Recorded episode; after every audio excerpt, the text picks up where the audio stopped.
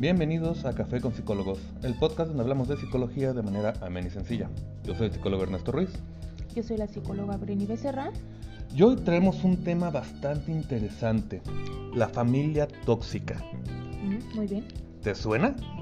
Sí, sí es algo que se está presentando muy eh, comúnmente, ¿no? Dentro de- del consultorio y, y en charlas por ahí. No, sí, sí, este es un tema que da para mucho, créeme. Lo tengo Sí. investigado, traigo lo que necesitamos saber más o menos. Y pues ya nada nos falta dárselo a nuestro público. Entonces, esto, agárrense un cafecito, unas galletitas o quizás algo más fuerte para tomar si este tema les pega un poquito. Así es. Y comenzamos. Perfecto.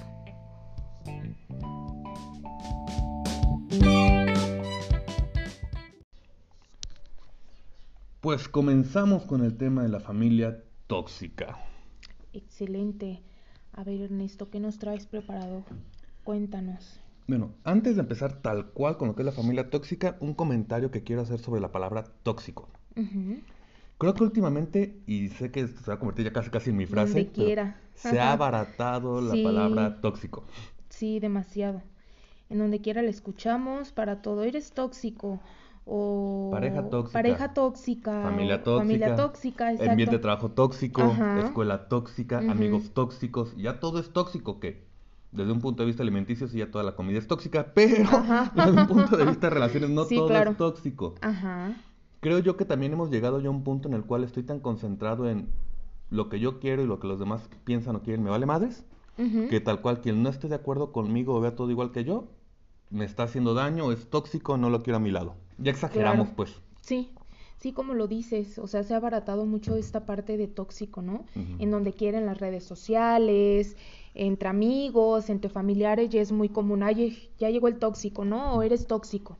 Así como en su momento se abarató lo que era TDA, se abarató lo que era depresión, se Así abarató es. de donde cualquier cosita que se le men- medio parezca es. Sí, claro. Se generaliza sobre todo. Esa es la palabra, se generaliza. Entonces, bajo ese mismo punto, vamos a hablar de familias tóxicas, pero estoy hablando, uno, de ciertos tipos de familias que causan mucho daño. Ojo, no porque a ti no te agrade tu familia o porque no estés completamente feliz, quiere decir que es tóxica. Claro, Hay características muy manera. particulares para que sea tóxica. así es. Dos, este no es un diagnóstico de tu familia. ¿Sí? No, nunca hacemos diagnósticos, ojo, les repetimos una y otra vez. Esto nada más es, si algo te suena, ve con un profesional cercano a ti, con el que puedas comentar el tema y definir tal cual si sí es o no es. Si estás dentro de esos parámetros, ajá, exacto, si eso no es. No irnos por, me suena, esto lo tengo, o estas dos características o tres características y ya lo dan por, por sentado, no. No es lo que hace mi pareja, pero se parece a lo que hace por tanto. No, No. señores, por favor. A esto no podemos diagnosticar porque varía de caso en caso. Así es. Espérame, déjame veo. Aviso de que no se diagnostiquen. Hablar de tóxico. Creo que cubrimos todos los puntos que eran importantes cubrir antes de. Así es. Podemos entrar al tema. Excelente. Vamos por la pregunta más sencilla. ¿Qué es una familia? Pues es, es un grupo de personas compartiendo un mismo techo, un- una misma cultura, este, también la parte este, consanguínea, ¿no? Es este, hábitos, costumbres. Últimamente se ha cambiado mucho lo que es el término familia. Ajá, Porque antes tenemos sí. muy en visto familia es mamá, papá e hijos.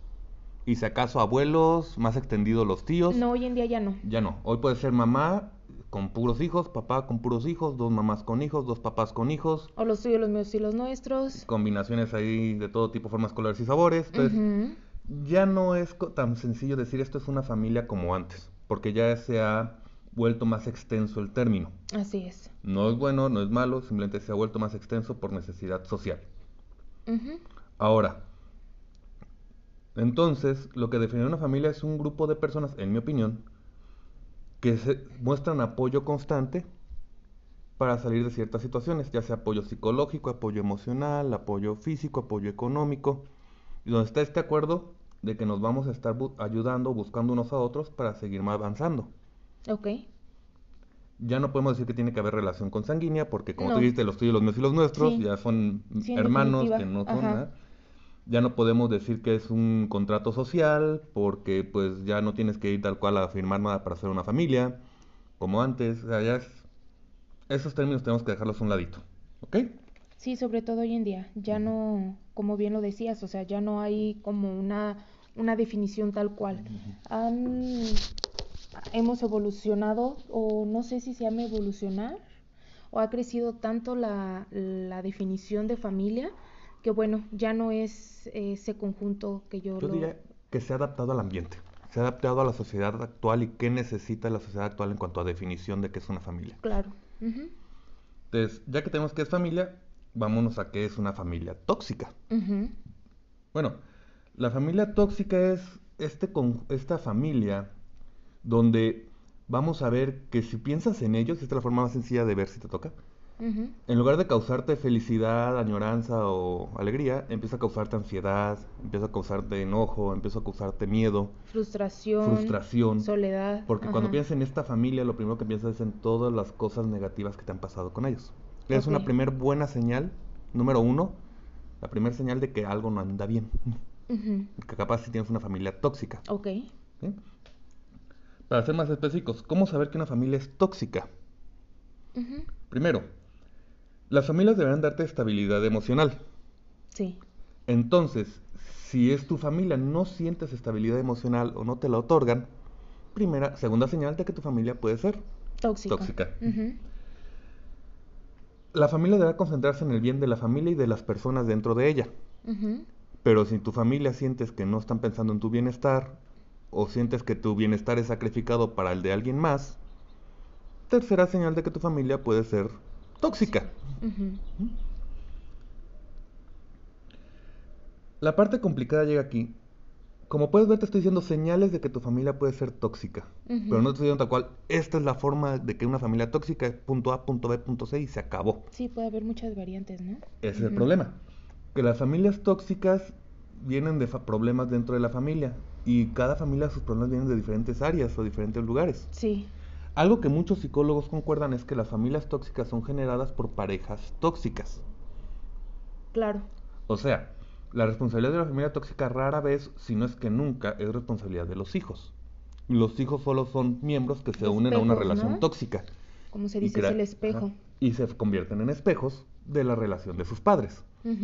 Pero realmente los hijos pues son inocentes en este rollo, hasta cierto punto. Ya cuando llegan a cierto nivel y empiezan a generar sus propios problemas tóxicos, ya es otro rollo. Ok. Pero en un principio ellos nada más son víctimas de la situación en casa. Normalmente son los padres los que crean un ambiente tóxico. Gracioso porque tú no me dejarás mentir. ¿Cuántas familias te llegan para llevarte al hijo a terapia?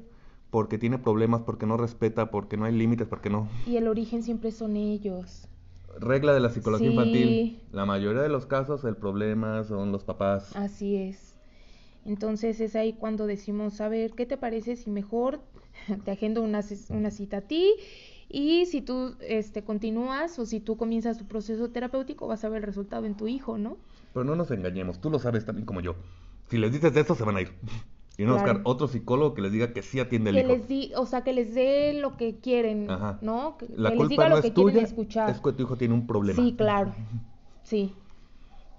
Sí, me ha pasado. Muchas veces lo que me toca hacer a mí es, ok, te acepta tu hijo, pero para que la terapia de tu hijo funcione, voy a necesitar tener reuniones contigo en las que te voy a solicitar ciertas ayudas, ciertos cambios o ciertas conductas para que funcione el tratamiento. Así es. Y en esas reuniones quincenales, mensuales que toco los papás, les voy metiendo la medioterapiada ahí para que vayan haciendo cambios, porque fuera de eso, Sí, no. no se va a lograr Se mucho. des- ajá, se deslinda, ¿no? Es como, aquí te traigo a mi problema, resuélvelo.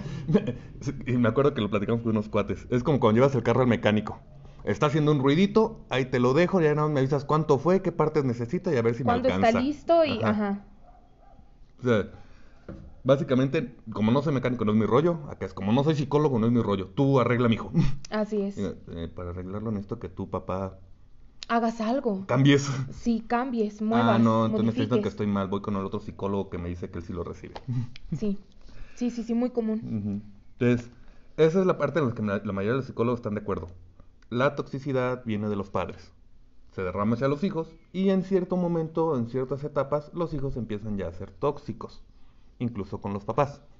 Pero más que nada hacia lo que viene después. Pareja, sus propias familias, amistades, comunidad, pa, pa, pa, pa, pa, pa, pa. Así es. Ujú. Ok.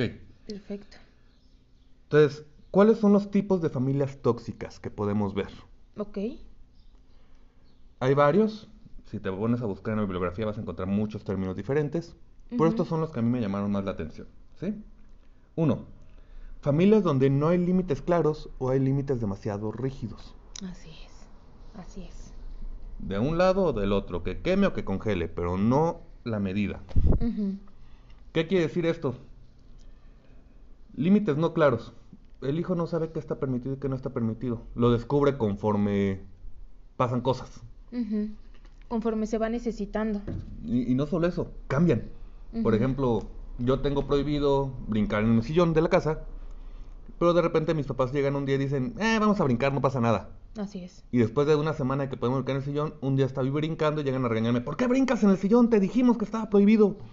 Pero si tú lo hiciste. Pero tú me dijiste que ya se podía y hasta tú brincas. No, no, no, no, no, pero eso fue especial, ya se acabó. No, ya, castigado. No es que no haya límites, ojo, porque muchas veces la gente piensa que límites no claros significa que no hay límites. No, puede ser que los haya, pero simplemente son tan fluctuantes y van más a la, ¿qué es la palabra? A los caprichos de los padres, que el joven o el niño se queda con uno, pues, entonces ya no sé qué está bien y qué está mal. No sé si está bien que haga el desayuno o no sé si se van a enojar porque dejó un tiradero, porque un día están felices y al otro se enojan. Claro. Hay como mucha incongruencia en esta parte de, Exacto. de la educación, ¿no? Del, del llevar una familia, del, del poner límites, ¿sí? Y reglas claras. Del otro lado está la parte rígida, que uno dirá, ah, bueno, entonces va a poner todos los límites bien claritos y se siguen punto y coma. Sí, claro. Tampoco sirve. Cuando eres demasiado rígido con los límites, entonces empiezas a crear, uno, creas abogados. Porque el abogado va a empezar a ver cómo le saco la curva a tu límite. Y por tu misma rigidez, si te sacan un argumento bastante aceptable, es muy probable que tú digas, tiene sentido, razón, yo la claro. regué, deja cubrir el agujero, ya te saliste con la tuya. O también es muy probable que pongas personas con miedo a hacer cosas porque ya sé que viene un guamazo o viene un castigo. Entonces, tampoco se trata de tener límites súper rígidos como metal, un muro para el niño. No, se trata de poner un límite, poder discutir el límite, poder hablar del límite. Y si algo pasa, sí se pone la consecuencia, pero si veo que la consecuencia se pasa de lanzo o es demasiada, modifico la regla para la próxima ocasión en la que pongo un límite más adecuado. Estos límites que podemos ir acomodando, no cambiando a capricho, sino acomodando a la necesidad básica del momento. Claro. Esta es la forma correcta de hacerlo. Sé que es complicado, señores, sé que muchos papás van a decir, ay, no manches, es demasiado rollo, demasiado trabajo. Sí, pues, pero tuviste hijos, firmaste que te ibas a aventar todo este rollo y este trabajo. claro. Entonces, primer parte, o primer tipo, límites no claros o límites demasiado rígidos. Segundo, roles invertidos, de eso también tenemos varios. Uh, sí. ¿Qué quiere decir para nuestros escuchas? Roles invertidos es donde los hijos son los papás. Así ya sea es. que la hija haga el rol o el hijo haga el rol. Donde los hijos son quien pone las reglas, donde los hijos son quien mandan a los papás. O vete para otro lado. Los hijos son los que se encargan de solucionar las cosas en casa. Claro. Los que se encargan de que la De casa esté limpia, de que se cuidan las cosas, de que la gente no se ofenda, de que, que se cumplan las, las reglas. Son hijos, son niños, son adolescentes, no les toca ese papel. Pero vamos a ver aquí que podemos encontrar varias distinciones. Por ejemplo, Claro. tenemos las familias monoparentales, donde solo mamá o solo papá, y uno de los hijos sube a tomar el rol que quedó vacío. Y la otra persona, en este caso el papá o la mamá, se les hace fácil aceptarlo porque mira, ya está en edad y ya me ayuda y ya se me hace Ya más fácil el trabajo, ya le toca, ah, esa es buena. Ya le toca, ya está en edad de, de que puede este, Cooperar. tomar, ajá, tomar decisiones, cooperar, exactamente. El problema es que sigue siendo un adolescente que necesita un padre o una madre que lo guíe, no ser él el que haga ese rol. Claro. Entonces empiezas otra vez a quitarle la estabilidad emocional a la persona, lo que hablábamos hace rato. También tenemos, en este mismo apartado, pero un poquito más es el costado, los niños emperador. Ay, Dios. Los que se les ha dado tanto poder en la casa Sí. que ya ellos son los que deciden qué se come, cuándo se come, qué se hace, qué no se hace, y los papás con tal de no hacer enojar a la criatura, sí mi vida, como tú quieras corazón. El sí al to- a todo, ¿no? Eh, y, y esto me fascina porque me he encontrado un montón de estos papás, y sí, los voy a criticar, odilme. Los que, ya fui con una psicóloga Y me dijo. y me dijo que no le diga que no a mi hijo porque lo voy a frustrar. Señora, Dios su hijo se tiene que aprender a frustrar. Porque el mundo en algún es momento lo va a frustrar. Claro. Y tiene que aprender a lidiar con eso. O, también otra de mis favoritas.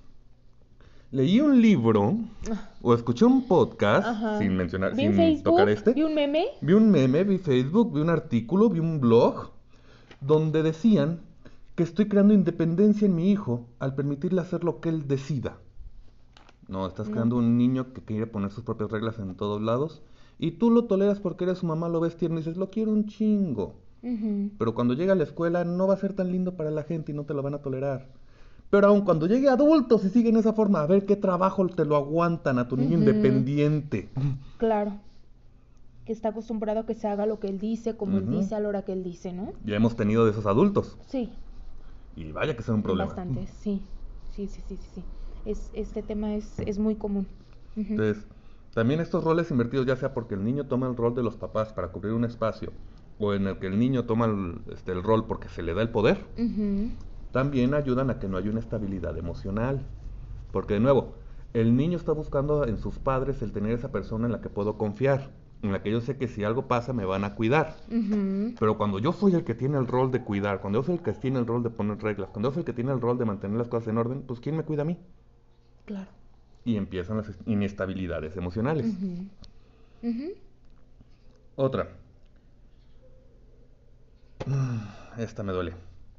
Pega un poquito cerca de casa para mí. La familia que todo lo critica. Ups. Sí. Esa me pega duro. ¿Por qué haces? ¿Por qué no haces? Porque no lo hiciste lo suficientemente bien. Claro. Porque podría ser mejor. Porque yo lo habría hecho mejor. Eso es. Y a veces te lo quieren disfrazar como un cumplido. Es que te lo digo así porque yo creo que podrías dar más. Sí, pero en el momento ya me diste el guamazo y me bajaste la autoestima hasta el suelo porque me Y dijiste que sí, no está bien ajá. Ujú. Así, pero sí, lo voy a intentar hacer O mejor. en mis sí. tiempos. En mis tiempos era más sencillo. En mis tiempos yo ya tenía esto. Sí. Ahorita estamos ¿A viendo mucho con la edad? nueva generación. Sí, A tu edad yo ya tenía claro. una casa, ya tenía un carro, ya, tenía, tres hijos. ya, ya estaba casi casi con los bisnietos. Mm, Ya tenía mi plan de retiro. Ya te quedaste. Tengo ¿Qué 30. estás haciendo de tu vida? Yo ya me estaba retirando a los 30 porque había trabajado tanto. Exacto, ese es un tema súper común en, en, en terapia. Vamos a tocar ese tema después. Ahorita que lo dices, me gustó para que nos metamos Un en ese tema tema. en específico, Tal cual de sí, lo que sufre la nueva generación comparado con la vieja. Ese es Sí. temazo. Déjame lo apunto aquí en la bóveda de la cabeza, que todo se me, todo me lo roban de ahí, pero a ver si está no. No, yo te recuerdo, yo te recuerdo. Pero básicamente es una familia donde siempre vives criticado. Sí. Obviamente, cuando te decía, piensa en tu familia y qué sientes cuando piensas en ellos, pues alguien que es criticado todo el tiempo, ¿cómo se va a sentir cuando piensa en su familia? No quiero verlos, no quiero estar ahí, no quiero ni que se enteren qué chingo estoy haciendo Alejarme. porque... Huye, ¿no? Ajá. Si tengo cosas que hacer, ¿no? Yo no voy a la reunión, yo tengo otras cosas. Sí, sí, sí. Siguiente tipo, familias sin comunicación. Ok. Interesante. Familias donde mientras estás creciendo nadie habla con nadie, cada quien en su pedo, cada quien en lo suyo, ya. No tenemos por qué estarnos preguntando qué estamos haciendo, qué no estamos haciendo. Creo que eso es bastante obvio, ya que hemos comentado esta parte del equilibrio y todo, de dónde viene la toxicidad en esa familia. Ajá. El simple hecho de, son más roomies que familia. Sí. Porque sí, no sí. hablamos, no Donde no hay nada. comunicación, donde viven en la misma casa nada más. ¿no? Pero no saben sus horarios, no saben a qué se dedican. ¿Qué necesitan? ¿Qué están pasando? Ujú. O y ni siquiera platican. ¿no? Que nada más llegan y se topan ahí, chocan los codos, chocan el hombro y ay, perdón. La comunicación más grande es cuando abren el refri y dices, oye, ¿no hay jamón? Ah, no, me lo acabé ayer. Ah, ok. Ándale, ajá, exactamente. Tal cual. Otra que tiene que ver un poco con esto, Buenísima. Cuando hay tabús. Mm, Uh, temas tabú en la familia. Sí. Ah, ese es otro tema que también puede largarse mucho. Y siempre decimos eso, tenemos que hacer toda la lista de esos temas, ¿eh? Porque son sí, un montón de temas pendientes. Sí, sí, sí. Pero sí, temas tabú. Cuando hay cosas que todo mundo sabe, Pero todo mundo está nadie- consciente, está prohibido. Sobre pena de exilio. Sí. El tocarlo. Como por ejemplo, el tío que es este, no sé, el tío criminal. Entonces nadie puede mencionar al tío en la reunión familiar. Claro. Y tú dices, oigan, y cuando el tío se fue de vacaciones con nosotros, Uh, ¡uh! Pecado. empieza el problema. Sí. Entre más temas tabús hay en la familia, Más to- toxicidad. exacto. ¿Por qué? Porque ahora tienes que andar esquivando. Y ahí entrarían en esto también estos, este, los secretos familiares. Es En básicamente parte, ¿no? tabú y secretos familiares son temas muy cercanos. En algún momento hasta se mezclan, en otros se separan un poco. Porque secretos familiares, la diferencia será que hay veces en las que el secreto familiar puede ser en parte realmente secreto para algunos miembros. Pero, ajá. Y ya después, conforme pasa el tiempo, se van enterando y van dándose cuenta del secreto familiar. Mientras que el tabú es al cual todo el mundo lo sabemos, pero nadie habla. Es secreto. Claro. Ujú.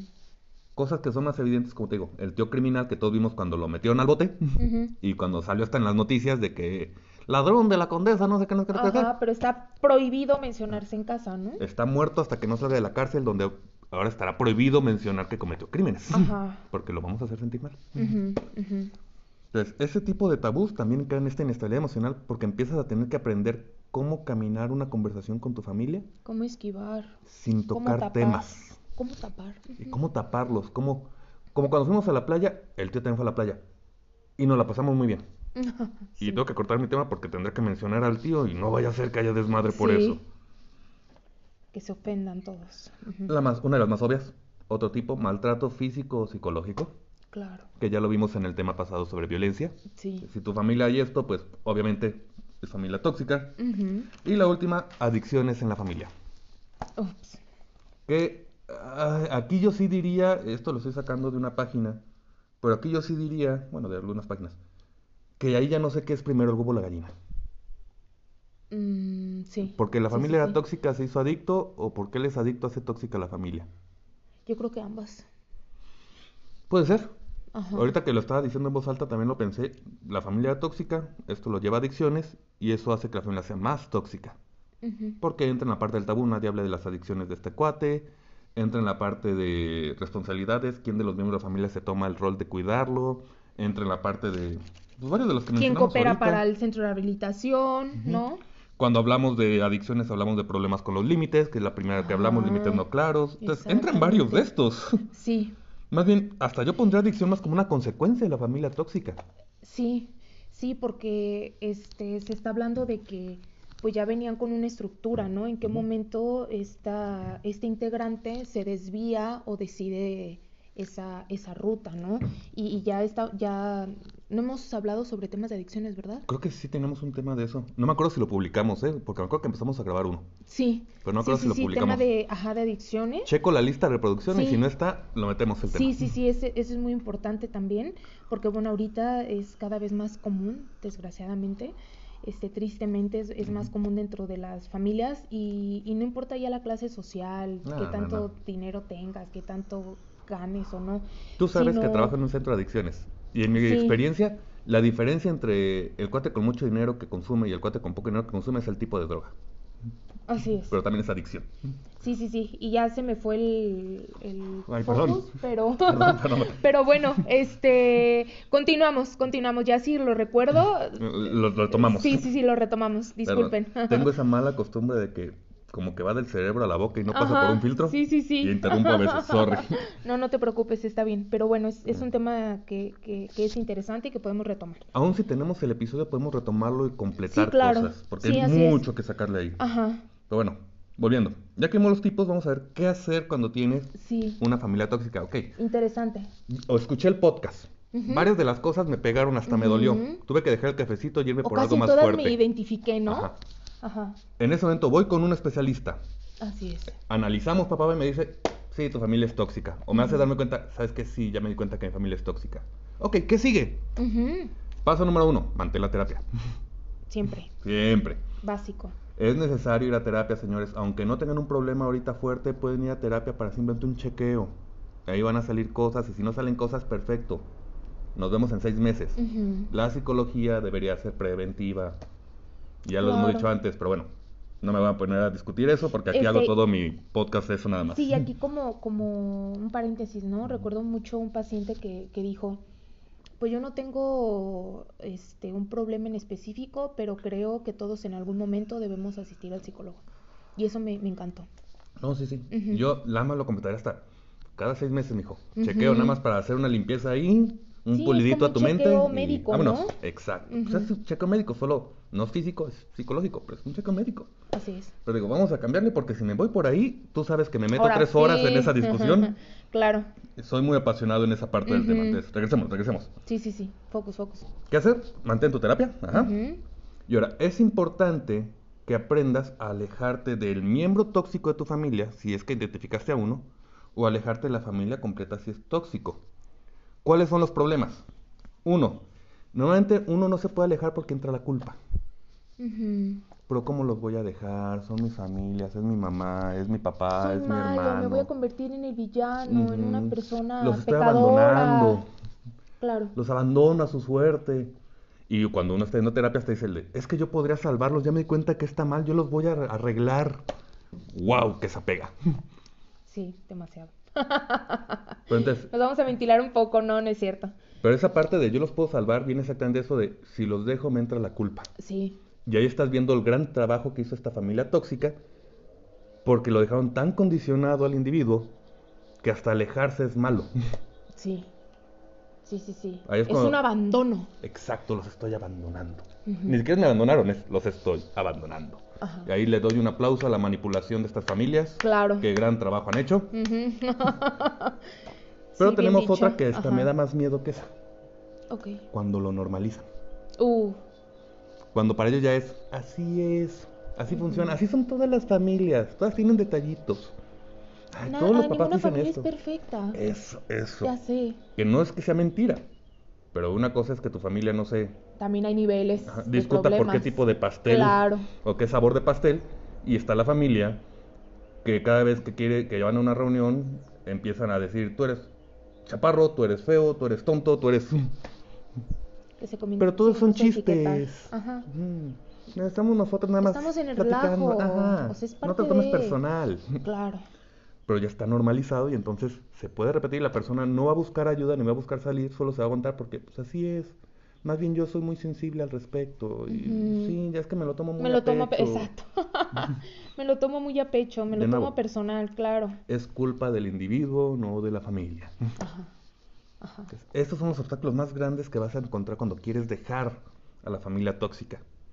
¿Lo normalicé? ¿O tengo culpa si lo intento hacer? Claro. Y tú y yo lo hemos trabajado con pacientes. Qué difícil Sí. es sacarlos a ellos de ese lugar. Sí. Sí, es como si ya lo trajeran tatuado, ¿no? Así como que no se te olvide. Se normaliza, exactamente, se normaliza totalmente. Se, se hace tan, tan propio de la familia que, que quitarlo, híjole, lleva, lleva un, un buen tiempo.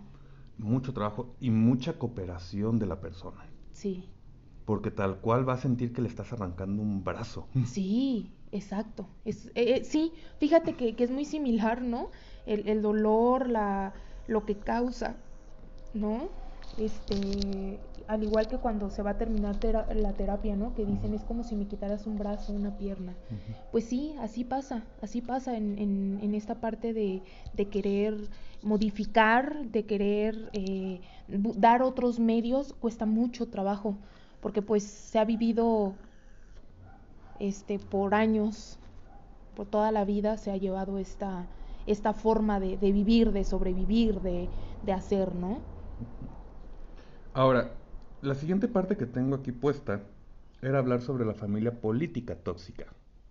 Mm, Pero creo que ese tema lo voy a dejar para el final y primero quiero que pasemos a posibles consecuencias de estar con una familia tóxica. Perfecto. Porque esta política siento que es tema muy fuerte también hoy y lo quiero dejar como para el cierre. Demasiado, ajá. ¿Te parece? Ujú. Vamos con consecuencias de tener o de haber vivido con una familia tóxica. Consecuencia número uno. Ahí me gustaría alguien así como en- cuando era otro rollo en nuestros tiempos, Rudy. Sí. dando la-. Me gustaría un Rudy aquí. Ajá. No tenemos presupuesto para eso. Algún día quizás. Pero bueno. Sí, consecuencia uno. Baja autoestima.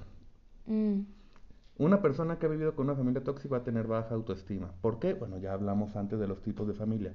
personas que fueron atacadas, personas que han sido golpeadas o personas que simplemente son psicológicamente menospreciadas.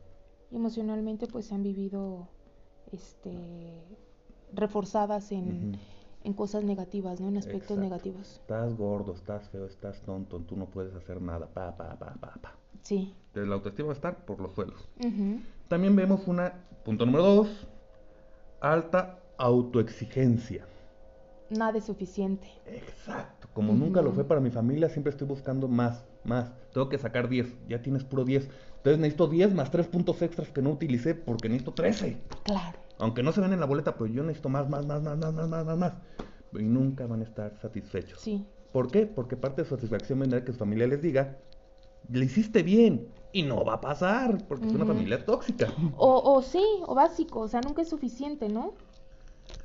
Siempre va a haber este un, un aspecto que, que no llene, que no, que no, que no alcance. Pues te digo, como necesito que alguien me diga que lo hice bien, pero nadie lo va a hacer, al menos no los que yo considero importantes, como son la familia, pues nunca voy a llegar a la meta. Me acordé de la canción, nunca es suficiente. Sí. Tal cual. yo también la pensé. Ajá. Punto número 3. Fuerte autocrítica. Que va pegadito al 2. Sí. Todo me estoy criticando. Es que no hice bien esto, es que me veo así, es que no me gusta esto, es que le estoy regando en esto, es que le estoy y siempre se están dando un putazo sobre otro. Ok, creo que ya llevo dos palabras fuertes usadas hoy. Hasta ahorita que me doy cuenta se me salió. Cuidado, cuidado. Esta autocrítica es muy peligrosa. Porque, nuevo, como es auto hacia adentro, no hay quien me la quite. Porque soy yo mismo diciéndome cómo puedo estar equivocado sobre mí mismo. Sí. Me conozco mejor de lo que me conocen los demás. Exacto. Y esa es la justificación por la que te pueden mantener dando vueltitas. Este es problemático, lo hemos visto varias veces. Posible consecuencia número. ¿Cuál voy? Cuatro. Mala elección de pareja. Uy, cuidado. Tendencia a la repetición. Buscas repetir roles o buscas satisfacer roles no satisfechos, pero entonces te pones en una posición equivocada durante la elección de pareja. Ajá. Por ejemplo, fui el padre en mi relación de familia, porque me tocó subirme. Eliges a tu pareja desde la carencia. Exacto. Desde el hueco. Esa es la forma en la que lo tenía que haber dicho. Esa. Yo fui papá, entonces necesito a alguien que sí sea mi papá. Y voy a buscar una pareja que cumpla el rol de papá. Cuando realmente debería buscar una pareja. Ajá. Y así vamos a encontrar un montón de cosas. Como su Repetir roles. Así es. Escoger desde la carencia. O escoger a alguien que me levante, pero me levante de manera insana. Por ejemplo, tengo baja autoestima, entonces voy a escoger a alguien que todo el tiempo me esté alabando para que me intente subir la autoestima. Claro.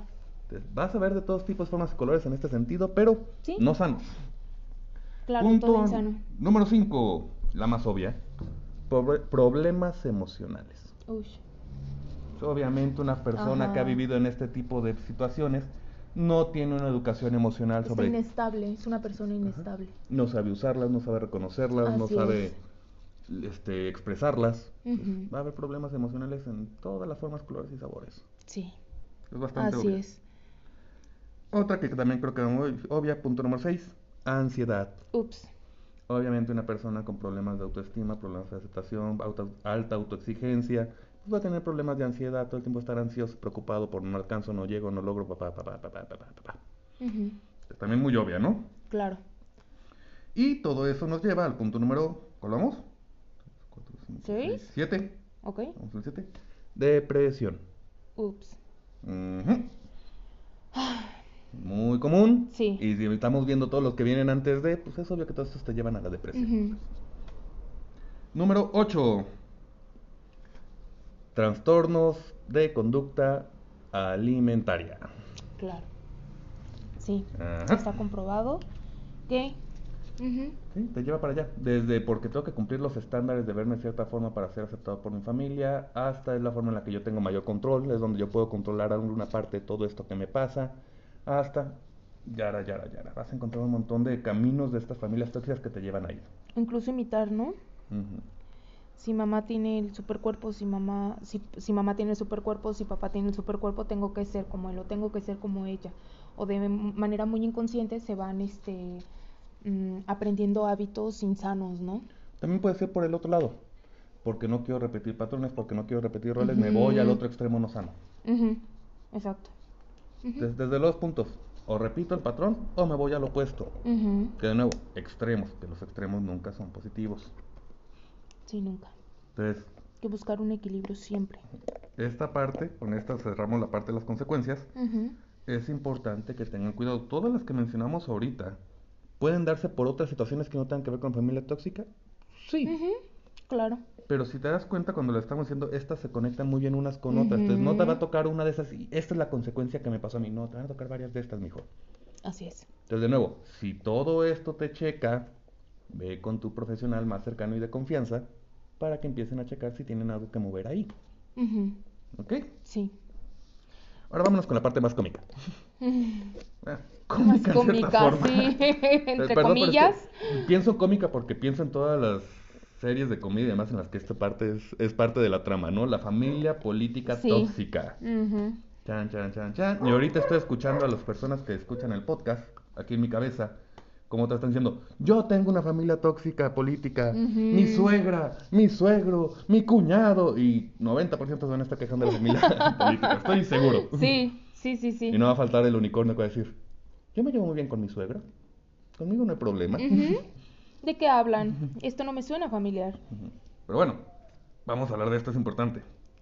¿Qué pasa o cómo saber que tenemos una familia política tóxica? Es bien sencillo y creo que es bastante obvio y creo que todos lo podemos saber. Cuando se meten, Cuando se entrometen, cuando exactamente. todos Cuando, dan opiniones. de tu relación. Y ahora tú dijeras, bueno, me dan un consejo, una opinión, te la compro, están preocupados, quieren saberle Ujú. cómo soy. Ya, está bien, se preocupan por mí, gracias. Te No. una tras otra, tras otra, tras otra. Y siempre tienen una forma de decirte por cómo le estás haciendo mal, cómo tu relación no es buena o cómo deberías buscar otra cosa. Esta es una parte graciosa que le he visto en el consultorio. Los pacientes que me cuentan de repente, es que mi familia decía que no era lo suficiente bueno para mí, que no era chido para mí, que tenía que buscar otra pareja. Y cuando terminé con la persona y empecé a buscar otra pareja, los que decían, ¿por qué lo dejaste? Ah, Qué buena sí. pareja tenías, te Sí, claro. pasas, qué tonto, y ahí tenías todo. Sí, lo desaprovechaste, ahora qué vas a hacer, qué va a ser de tu vida. Sí, sí, sí, sí, sí, sí. Nunca te vas a encontrar otra persona que te quiera así. Claro. Pero tú me dijiste que no. No, pero ¿para qué me haces caso? No sea para que solucionaras eso. Ajá. Era para impulsarte. Ajá. sí. Ujú. Bueno. Pero ahí te está hablando de tu propia familia. O sea, Sí. cuando hablamos de familia política tóxica es cuando la familia de tu pareja se mete en la relación. O se mete en la crianza de los hijos. O se mete en las decisiones de pareja. Ujú. Ahí el problema no está en la familia. La familia va a ser tóxica si es tóxica. Y mientras no van a terapia de familia no va a funcionar. Ahí a quien tienes que voltear a ver es a tu pareja y decirle, ¿qué, ¿Qué onda? O sea, vas a dejar que tu mamá Se meta. se meta en qué estamos haciendo con nuestro hijo. Vas a dejar que tu hermano Opine. opine sobre nosotros. Y me falta ese al respeto. Y vas a encontrar una de las frases más comunes de todo el idioma de Lo pareja. hago por tu bien, porque te quiero. Ah, no, no, no, eso es lo que dice la familia. Yo te digo lo que dice la pareja. Ah, ok. Ay, nada más ignóralos. Ah, ujú. Ay, nada más. Y como No ahora sí, con caso. no les hagas caso. Ay, lo dicen porque ellos creen que así funciona, pero está bien. ¿Cuál es el problema? Que al decir esto, él cree que ya está poniendo un. Ah, tú nada más no les hagas caso y ya. Pero no está poniéndole un límite a la familia. Y va a seguir metiéndose y va a seguir Sí. incomodando. Ujú. Y hemos visto casos en los que eso lleva a separaciones. Sí. Porque de ahí empieza la llamita, la chispita, y de ahí se va a todas las demás partes En de el la momento relación. en el que tú identificas que algo te mueve, que quizás sea cierto o que te haga pensar simplemente, desde ahí ya hay un, un foco rojo, ¿sí? Entonces, desde ahí se debe checar, desde ahí se debe analizar por qué te movió, ¿no? ¿Por qué, por qué te, te generó conflicto? Es que va básicamente en ese sentido. Al final de cuentas, es responsabilidad de la pareja ponerle un alto a su familia en cuanto se meta a su relación. Eh, Gracias por su opinión, gracias por su preocupación, pero esta es mi relación. ¿Quieren darme un consejo o algo? Ya veré si los escucho o no los escucho. Pero no se metan en mi relación de pareja. Respeten mi relación. Respeten a mi es. pareja. Eso es algo que yo estoy viendo que se ha perdido mucho en estos últimos tiempos. que es de, a mí me pueden decir pestes de mi pareja y yo me quedo sentado y digo, es que no quiero el problema, es que para qué me peleo, nada más los ignoro y ya. Están hablando mal de tu pareja y tú estás diciendo, está bien. sí, es poner un alto, poner un límite. Haz que respeten a tu relación, haz que respeten a tu pareja. Oye, pero yo estoy saliendo con una trabajadora de, la noche y mi familia dice, pues es que ella trabaja de eso y pues es la verdad, ¿para qué le un alto? Sí, pero que sea la verdad no quiere decir que esté bien que se lo estén mencionando, que la juzguen por eso. Defiende a tu pareja. si sales con ella es porque tú la quieres. Y porque merece un respeto, ¿no? Y si alguien no se lo da, pues estás tú para defenderlo. Exacto. Defiende a tu pareja, defiende tu relación. Ajá. Y esa es parte del problema con la toxicidad de la pareja, de la familia política. que, la, que tu propia pareja o el miembro de esa familia que la trae no está poniendo el alto. Y si tú les pones el alto, empiezan los pleitos. Sí. No le hables así a mi mamá. Ay, tú nada más déjalo, ¿para qué haces pleito con ella? ¿Por qué te peleas con mi papá si ya sabes que es así? No era para tanto, no lo tomes tan en serio. O una muy bonita. Ay, tú habla con ella tú y resuélvanlo entre ustedes, yo para qué me meto. Y esa la veo más de parte de los hombres. Sí. Los hombres hacen mucho eso cuando la pareja se pelea con la suegra. O sea, con yo soy el hombre, mi novia se pelea con mi madre. Y para él es de, ah, es que no, es pleito, entre ellas, o sea, yo para qué me meto. No, lo va a hacer peor. Ya, mejor es como, no, si es tu mamá, es tu pareja, tienes que meterte, o sea, hay, hay que poner límites. Donde va la prioridad, que es mi nueva pareja. claro. Como esta, esta parte es bien importante. En el momento que alguien decide casarse, la familia nuclear pasa al segundo término. O sea, es decir, tu mamá, tu papá. Me dirá que el término de familia nuclear se mueve a un nuevo punto. Ahora tu familia nuclear es esto que estás haciendo. Ah, no, sí, sí, sí, sí. Tu mamá, tu papá, tus hermanos se vuelven extensos. Sí. Se vuelven familia extensa, se vuelven de los que están más para allá. Este es mi nuevo núcleo y esto es donde tengo que invertirme. Esta es mi prioridad. Exacto. Pero muchos no entienden eso. Y la sociedad latina, vaya que le pesa separarse de la familia nuclear. Cañón, somos un montón de muéganos. Sí. Todos juntos, todos en bolita y todos opinando de todos. Sí, claro. Y eso es muy tóxico. Demasiado. Ahora, y lo he encontrado y me lo han dicho, es que mi familia me ha apoyado tanto, ¿cómo voy a decirles que no se metan? Pues gracias por el apoyo, familia, los quiero un montón y les mando su notita de gracia, pero no hablen mal ni se metan en mi relación de pareja. Esta es la mía. Así es. Porque si no das prioridad a tu nueva familia nuclear, nadie lo va a hacer. Y va a haber problemas más adelante. Porque va a llegar van a surgir otros problemas. Simplemente así. Si yo estuviera en esa posición de que mi pareja le da prioridad a su familia nuclear, va a llegar un punto en que te preguntes, ¿y yo dónde caigo? ¿Yo qué soy? Como decían, ¿en qué mesa como yo? Porque al final de cuentas, pues, yo, yo, buscaría que somos un equipo, pero a la hora en la que me tengo que enfrentar a tu papá, tú te vas, o tú te pones del lado del papá y yo me quedo, pues, no que éramos de la misma playera. Así es. Sí. Eso lleva muchas veces a separaciones, señores, aunque parezca algo tonto, algo ridículo, un problemita de, ay, que se arreglen ellos. Es que así se empieza. Y crece y crece. Ajá, así se empieza por algo este, casi sin importancia o por algo simple o por algo que no, no tiene tanta relevancia o no le des importancia, qué sé yo, ¿no? Así es como comienzan. Entonces, recomendación, si ves que esto está pasando en tu relación de pareja, ojo. Vayan a terapia de pareja. Y aparte, vayan individual para que cada uno de ustedes pueda quitarse la toxicidad que traen de sus familias. Porque como dije en un principio, la toxicidad en la familia empieza con la relación de pareja de los padres. Sí. Pero ahora tú estás saliendo a formar una familia. Ahora tú vas a ser el padre y estás trayendo toxicidad aquí. Claro. Y entonces vas a pasarla a la siguiente generación. Porque es un Se va haciendo una cadena. Ajá. sí. Entonces, cuidado con eso. Si ya está empezando ese rollo, empiecen a resolver antes que nada, porque si no, eso solo va a crecer. Sí. Lo solucionamos después, no es, para tanto, no es. Todo crece, no dejes que crezca. Mátalo de raíz. Así es. Entonces, espero que haya quedado todo bien claro. Ya se me está acabando el tiempo. Así es. Ya mi cafecito se me acabó. Sí, ya se enfrió. Entonces, pues vamos a dejarlo ahí por hoy. Creo que dejamos mucho que Perfecto. pensar, mucho para Sí, que la gente analice. Mucho que analizar, exactamente. Y nos salieron otra vez como cuatro temas diferentes, como en cada podcast que tenemos que tocar en algún punto. Ujú. Si hacemos la lista, creo que ya tenemos como 100 episodios sí, planeados nada más de sí, eso. sí, sí, necesitamos comenzar, Ujú. comenzar a preparar. Pero bueno, entonces eso ha sido todo por hoy. Nos vemos la próxima semana. Esperemos que toda esta información haya sido de utilidad, les haya movido, les haya hecho pues un eco, ¿no? Y los haya inspirado a ir a buscar a un Así es. terapeuta. Ujú. Excelente, bonita semana. Nos vemos. excelente semana a todos.